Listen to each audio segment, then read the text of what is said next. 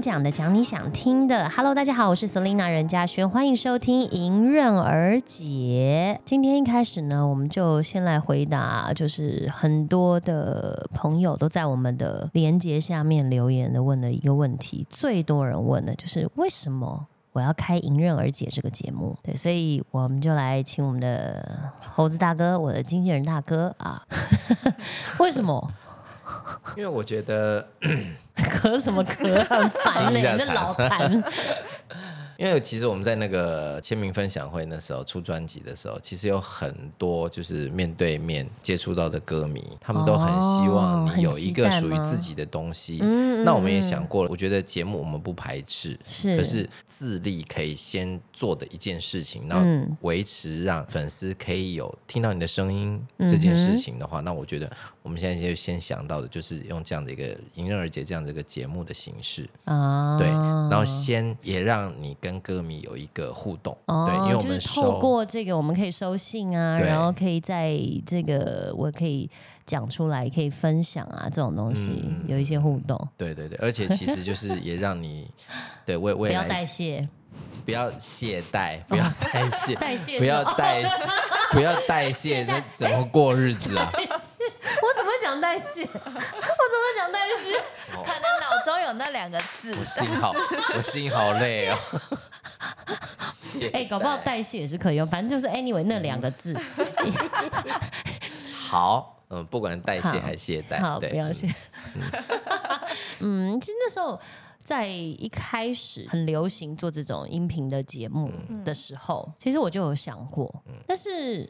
因为我听的可能它是比如每天更新的，因为这种主题太多了，有些人聊可能他们的专业，大部分都是聊专业的，那我就觉得哎、自己好像虚虚的，就是想开，可是又不知道自己有什么专业可以一直聊，所以我其实一直有一点点想做又不敢做。对我很感谢你们帮我想到了一个很棒的方法，就除了唯一的要求就是希望呃不要半途而废。对，只有这个蛋书，其他的我都觉得就是很贴心，包括对我们周周更 更的方，式，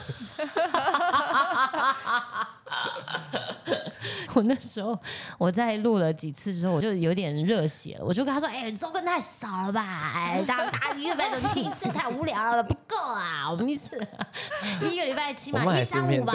我们还是面对现实一对，后来他就呃还是当那个风筝的那条线，就把我拉回来。他说 给我：“你现在只是一头热，然后你觉得你讲这个好像很新鲜、很开心，但是是蛮不离。蛮不理你，到时候又给我你又在那边没劲儿了，然后他就说这样不好，然后我就觉得好啦，的确这件事情是我们想要做的可长可久的，是。希望可以透过这个节目，然后永远的陪伴，透过这个你的耳机，嗯或是你的喇叭，传出我的声音，仿佛我就在身边陪着你，无远佛界，这是我最想要做的。好，我们解释完了，我被画圈圈了，所以大家可以放心啊，我们迎刃而解会继续，也希望你们可以持续的来信，对，因为给我们一些想法跟 idea，就是也不要让我觉得那么虚，你知道吗？因为毕竟我没专业，总不能一天到晚在拉我的每天的日日常常。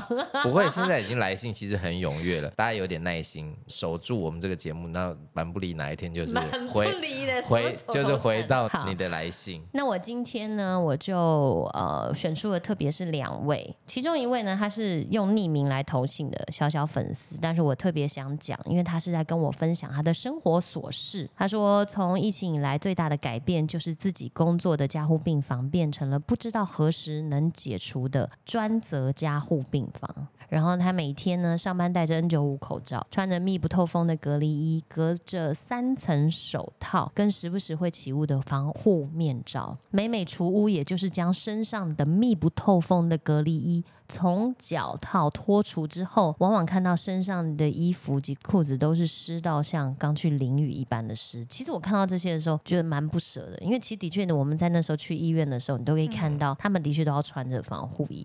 你没有穿过的人，你可能不知道你到底有多闷，因为我们也许都没穿过。但我唯一能想象就是我穿雨衣就很闷了。对，对吧？你看穿雨衣就就已经觉得身体都不透气的感觉，你的所有每一个毛孔，它在蒸发蒸汽的时候，它都被闷在里面，所以你身体就是会很潮湿。那更何况他们在那个状况下工作，然后还不是只是衣服，可能连面罩啊，然后口罩啊、眼罩啊，就是都是密不透风的，所以可想而知他们是非常的不舒服的。但是这是他们的职责，所以他们再辛苦，他们还是坚持着。对，那他说，现在虽然很多人都认为疫情已经要缓解了，但他身处在医院这种水深火热的各种单位，从未感受到疫情缓解的迹象。因为他们有接不完的确诊病人，加上病况不佳的病患，让他们的身心感觉到很疲惫，精神也很耗损。他们的热情吧，应该对工作已经快要就是消磨殆尽了。所以他小小的心愿是希望我可以帮这些仍然在医院努力奋斗的医疗团队伙伴们加油打气。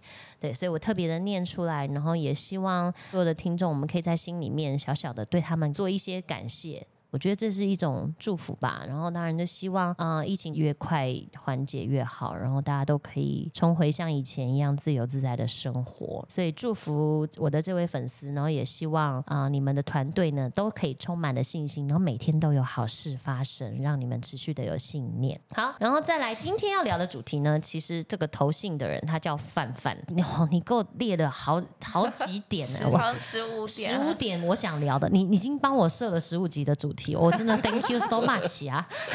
那为什么我们要提出来讲？也是我自己很常做的，就是带父母出游如何规划。嗯，应该就是二三十岁，二十岁应该没有，可能三十岁甚至甚至四十岁以上的人可能更有感觉，因为我们在这个年纪可能才有能力更多余的时间可以带父母出游。嗯因为如果你十几二十岁，像小凯，你是爸妈带你出游啊，对，对啊，你还没有那个能力，还没有，对对。可是如果再过十年，可能就身份跟角色才会去兑换。然后我就想了一下，我第一次带我爸妈出游，其实我忘了哪一年了。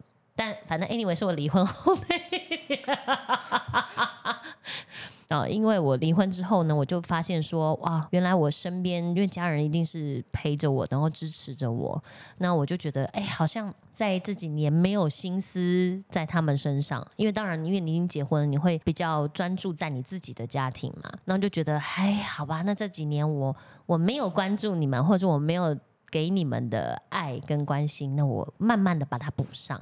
对，所以我就安排了一次。第一次呢，就想说，那就先去巴厘岛，嗯，然后想带我爸妈去，反正就是晒太阳，然后玩水，然后就是感觉比较放松跟休闲的行程。那一次我很紧张，因为我也是没有带我爸妈出国，就是以前都是我爸妈带我出国啊。我跟我妹两个人都很紧张，就想我们要住什么样的房型，然后怎样怎样，就是。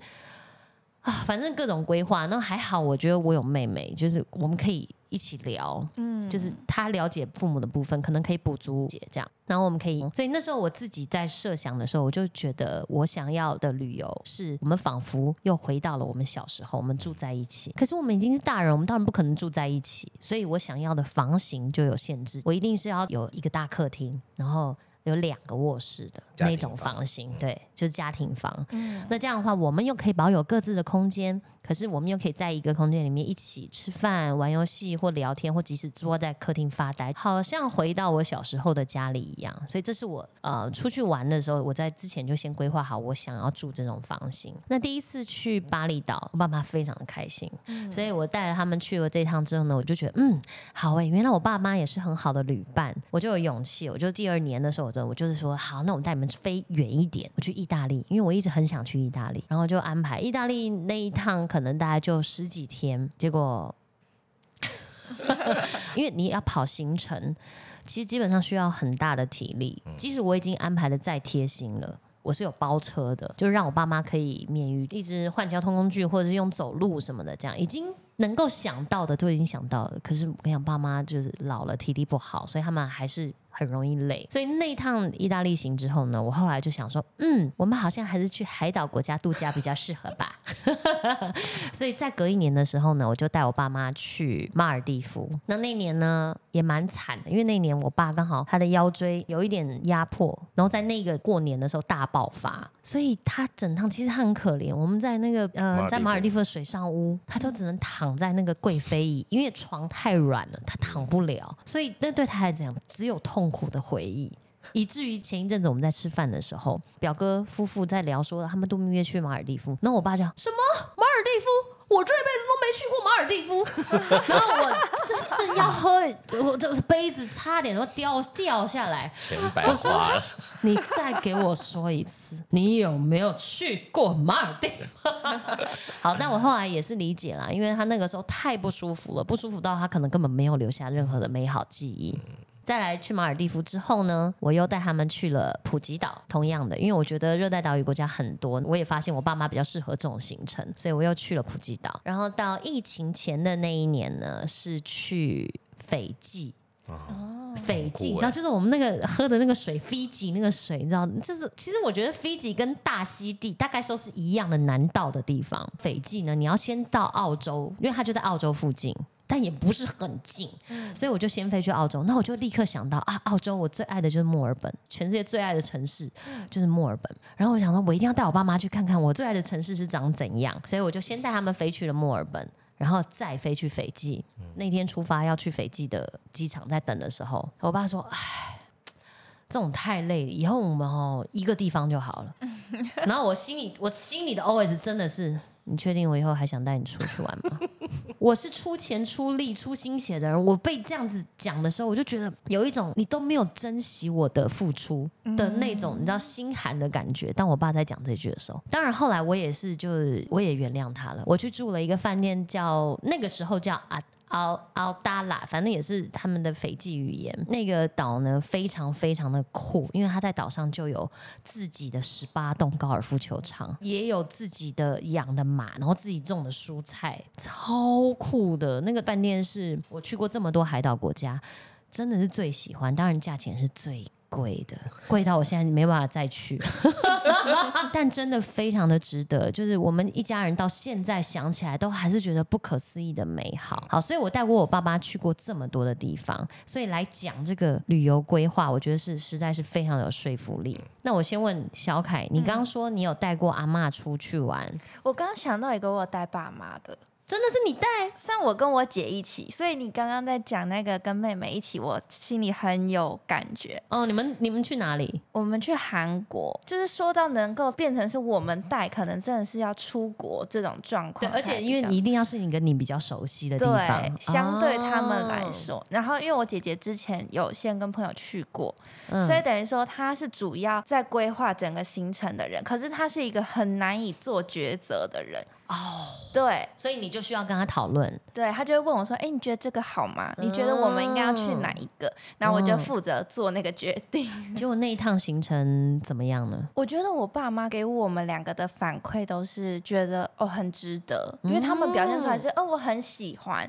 那当然亚洲地区可能也是我们比较熟悉，然后他们也不需要太多的去适应。嗯，对，所以相对来说是蛮有成就感哦。那算是蛮成功的一次家庭旅游，哎，对，蛮成因为你姐姐本身比较了解，姐姐会详细的规划，对。然后当姐姐彷徨的时候，你可以辅助，然后去做出最后的决策。然后爸妈也配合，对，也接受，对，这是蛮难得的美好的经验。嗯，那猴子呢？去那个桂林跟阳朔。哇，你们是跟团吗？应该算对跟团，跟团。跟团的话，选择性就比较不多，因为其实你基本上也是被动的带走。对对对对，可是就是呃，因为我们比较少跟爸妈有就是共同出游去一个，那这很小的时候有，那肯定都是他带我们。大概国中以后就没有了，那那个是成人了以后唯一的一个。几岁？那时候你几岁啊？那时候应该三十几岁的时候，但是还好，因为旅行社都帮你安排好，所以其实你不需要有没有规划的问题。嗯，对，然后所以去那个地方，而且也不会有什么语言不通啊，或者什么需要再去协助他们的部分，所以没有没有什么不开心或什么的。嗯，没有没有，还好还好。哎，那你们两个的经验都很好啊，因为我们不像你这样这种就是精心安排，然后是。呃，大费周章、大手笔的没有。我跟你讲，因为我这个翻翻投稿之后呢，我就也上网看了一下，我就发现其实很多人带父母出去之后，一次就怕了。嗯，不管是呃，可能不用坐飞机的，不用就是飞很远的这种旅行，因为疫情的关系，所以这几年可能很多人都会能去旅游的，像我自己就带我爸妈去呃小琉球，嗯，小琉球，然后也去过垦丁，嗯。还有去日月潭前前一阵子的，就是去这些地方这样，我就发现大家就是很多人都觉得很压力、很害怕，甚至一次就怕到了。那我这边呢，以身为一个带爸妈出游的大学姐，我觉得当然第一个行程的地点选择非常的重要。我说，如果你第一次你还没有跟爸妈出去的话，你先选择一个比较简单的地方，绝对不要是那种风景名胜，或是你要去到很多景点，或是历史古迹，你知道需要脚程的这种。嗯，宁可选择一个比较可以放松的，然后当然到附近可能一定还是有一些景点的，进可攻退可守的地方，我觉得这是首选。先试个水温。看看他们的程度，对对对，看你们的生活的步调。因为你说小时候住在一起，可是长大之后各自都有自己的生活了，爸妈其实也不知道你活成了一个怎样的人跟作息，彼此的生活步调一定是不一样，绝对不能再能够想象自己小时候一家人一起相处一样，这是不一定的。对，所以我觉得先留一点这样的空间。那像我这一次去日月潭，我真的有认真的安排，我连他们休息的时间我都安排进去。爸妈就是第一个，他们一定会吃早餐。像我自己出去订饭店，我能不要含早餐就不要含早，就省一点就省一点，因为我根本吃不到。我常常就是在压线的那个十分钟就是进去，然后你就稀里糊涂拿一盘，然后稀里糊涂吞进去，你也不知道吃了什么，就是你根本还没醒，你知道。所以我后来就觉得，那我根本就不需要吃早餐。可是爸妈一定要吃早餐，嗯，而且他们可能常常常在第一 round 的时候进去。重点是，所以你起床的时候，其实他们又饿了。不能吃两次啊！不行，基本上除非你一直待在那里。可是。不不太可能会有五五点待到九点这样子，好，反正总之我爸妈一定会吃早餐，然后早餐完之后他们一定要回去休息，因为可能要排泄啊或什么肠胃蠕动这样，然后他们有时候可能就会睡一下，所以你一定要安排的就是中餐，因为像我们如果自己出去，有时候早餐你吃完只要吃的饱一点，你可以省略中餐嘛，早午餐就一起吃，对对，或者下午就吃一个这样，可是爸妈不行，三餐的时间一定要帮他们安排好，通常人消化的时间大概就是四个小时会空腹了，就是消化完，也就是说午餐到晚餐。这段时间最容易超过四个小时。假设我十二点吃，然后六点吃晚餐，这样就就是六个小时嘛。啊，如果吃一个小时，那也五个小时。所以中间呢，可能要再安排一个什么小点心，不然他们可能会 下午茶，下午茶 是有多饿，哭着说他们饿了。因为我爸就是这样，我觉得这个安排其实像安排小朋友的行程，很合理啊。其实也其实老人跟小孩就是一样的嘛，他需要这样的照顾，所以我会安排中餐。那中餐的话呢，就会选择一个比较有趣的餐厅或什么，那就要一定要先定位。对，像我自己就是很不喜欢排队，因为排队常常会让你的整个兴致都没有了。除非真的是很值得，或是你非要吃的排队美食，不然我觉得出去玩的时候最好还是订好餐厅，妥妥当当的有一个位子，然后让爸妈可以坐下来吃。反正要各种的休息。像我安排完午餐之后，我就会说：“哎，那我们要不要去附近走一走啊？”因为日月潭其实我们去过很多次了。可是还是有一些景点没去过，所以我就安排了去那个日月潭老茶厂。的确没有很久时间，因为我们去看一下，因为他们正在烘茶，你知道烘茶的那个还有抽风机，那个轰这样子。我爸一到那空就说：“哎，我受不了，这太吵了，我先出去等你了。”就就，然后我想说，因为我知道那个是影集《茶经》在那边拍的，嗯，所以我就特别想要去看，你知道吗？就是就是，我说等我。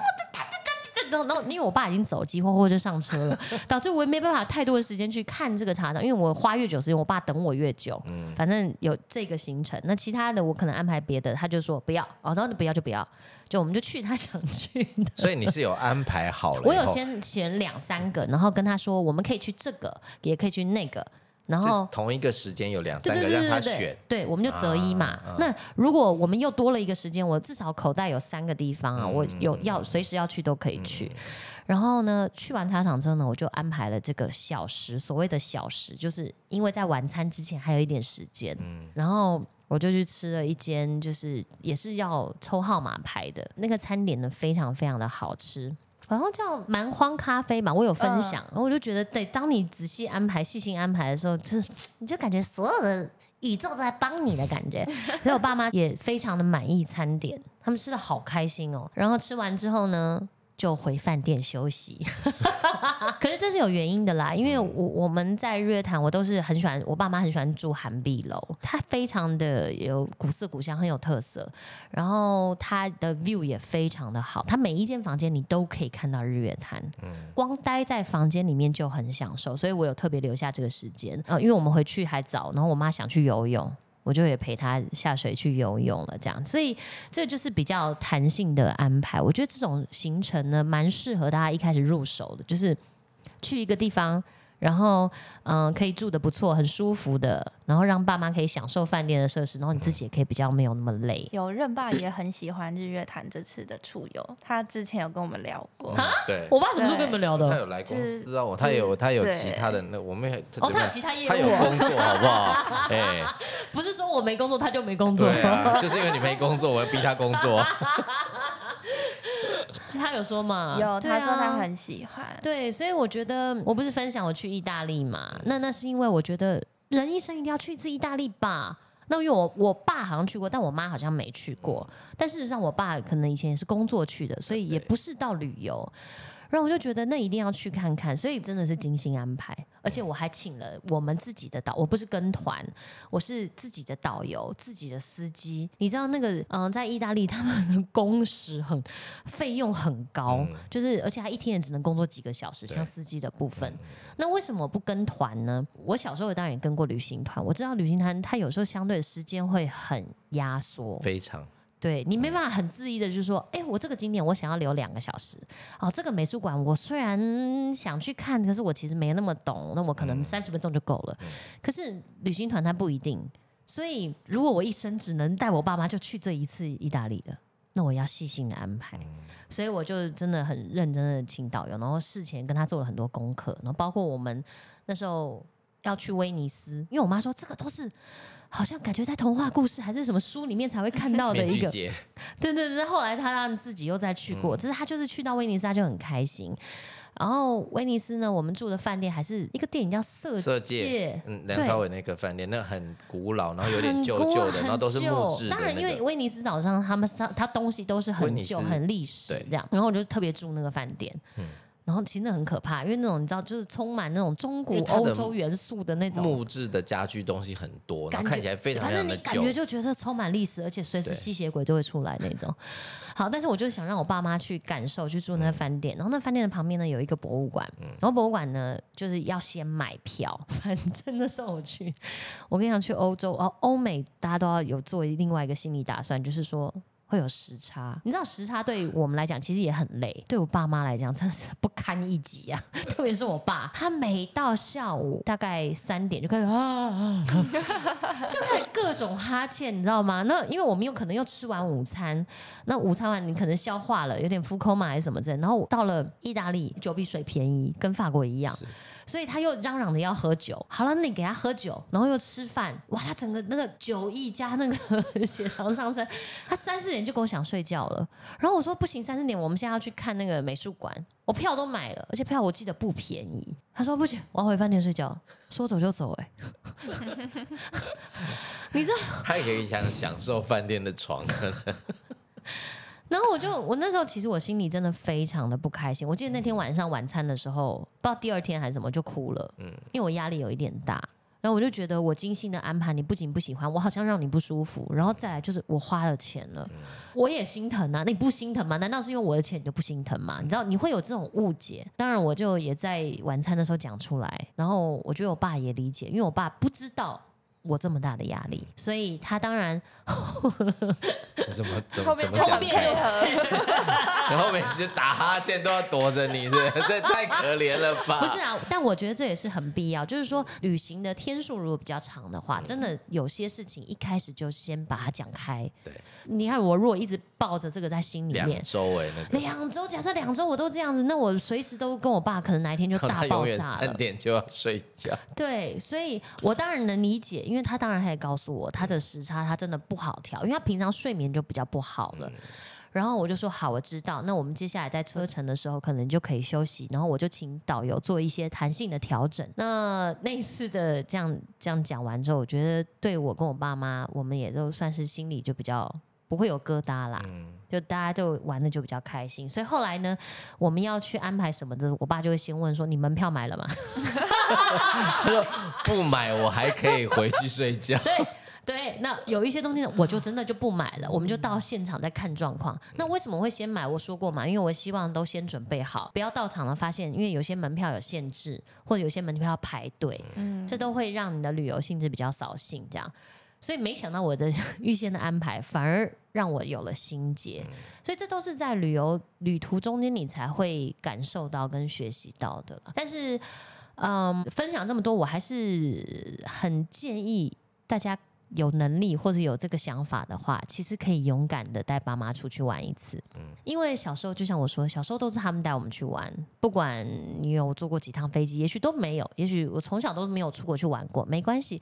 可是你爸妈已经带你去过很多地方，留下了很多记忆，可能很多的照片，然后你会知道说，哦，原来我小时候去过这里，去过那里。那当你长大之后，你可能会想要再重新跟爸妈。重温一下这种一家人的感觉，因为如果你你说长大了自己有工作，也许离家了，那更不要说有可能，如果你已经成家立业，你又有自己的另外一个家庭了。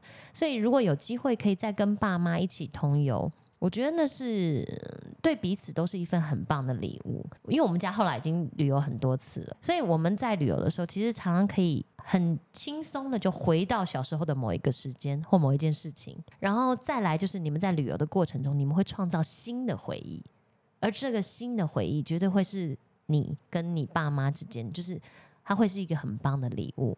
也是一个很棒的祝福。那我觉得这是一件很美好的事情。你们的爱在这趟旅途里面可以有更好的展现，或者是更不一样的层面会出现。所以我觉得，嗯，虽然很麻烦，虽然压力，就即使我讲那么多，我分享那么多次，我在要带爸妈出国旅游之前，不管有没有出国，出去玩之前，我都会压力大一个礼拜。真的不骗你，久了吧？就是会，你要你会仔细想，就我的压力就是属于我睡前都会想这件事情，想说我行程有没有安排好，还有没有哪一个环节又又不够好了吗？然后先紧张一个礼拜，然后出去玩之后，大概也会有一个礼拜跟他们比较少碰面，就呃缓冲一下啊，缓缓啊，因为你爸都在睡觉，所以其实不用太担心。可是呃，还是非常的建议大家，如果有能力的话。可以，嗯，选择这么做，找一个地方跟爸妈一起，带妈妈一起，或者跟全家人都可以，就是创造一个属于你们自己的家庭旅游甜蜜的回忆。今天跟大家聊很多，希望啊，我们的分享对你们下次带爸妈出游呢有很不错的。建议，好了，那我就祝福所有听众朋友，如果你们下次要安排家庭旅游，一定会一切顺利，然后全家都会很开心，会充满爱之旅，这是我给你们的祝福。好了，我们下次见，谢谢你收听《迎刃而解》，拜拜。